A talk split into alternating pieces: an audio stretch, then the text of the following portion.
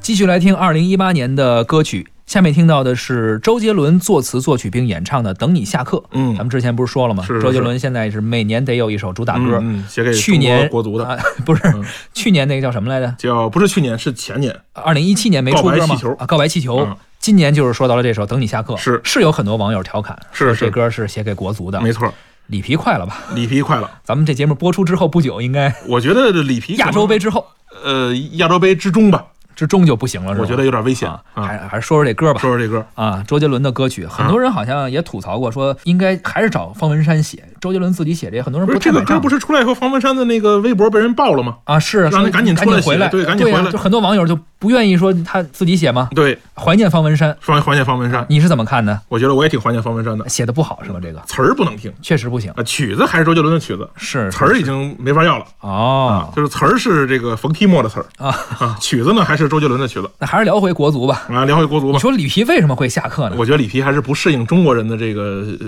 思路，就是他技战术能力没有问题，我觉得他是没有研研究明白中国人，就是中国的人情世故他不太懂。哎，他就技战术是没问题的，对他没琢磨明白人怎么回事儿。是，哎，周杰伦呢就把人琢磨明白了，哎就不管出什么歌都有人买，没错。是吧？所以咱们赶紧听一下吧，周杰伦这首《等你下课》。好，你住的巷子里，我租了一间公寓，为了想与你不期而遇。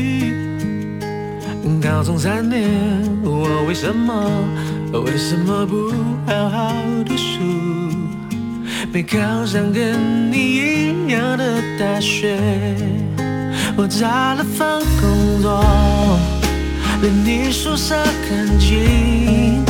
当我开始学会做蛋饼，才发现你不知道怎么你又擦肩而过。你耳机听什么？能不能告诉我？躺在你学校的操场看星空，教室里的灯还亮着你没走。记得我写给你的情书，都什么年代了？到现在我还在写着，总有一天，总有一年会发现，有人默默的陪在你的身边。也许我不该在你的世界，当你收到情书。也代表我已经走远。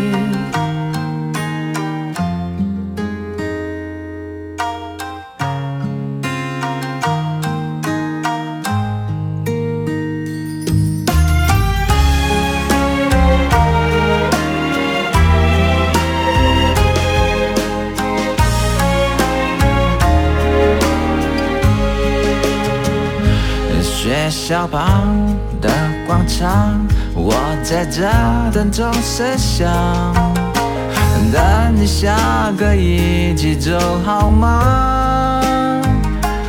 弹着琴，唱你爱的歌，暗恋一点都不痛苦，一点都不痛苦。痛苦的是你根本没看我，我唱这么走心，却走不进你心里，在人来人往找寻着你，守护着你，不求结局。我，你又擦肩而过，我整个白气球，终于你回了头。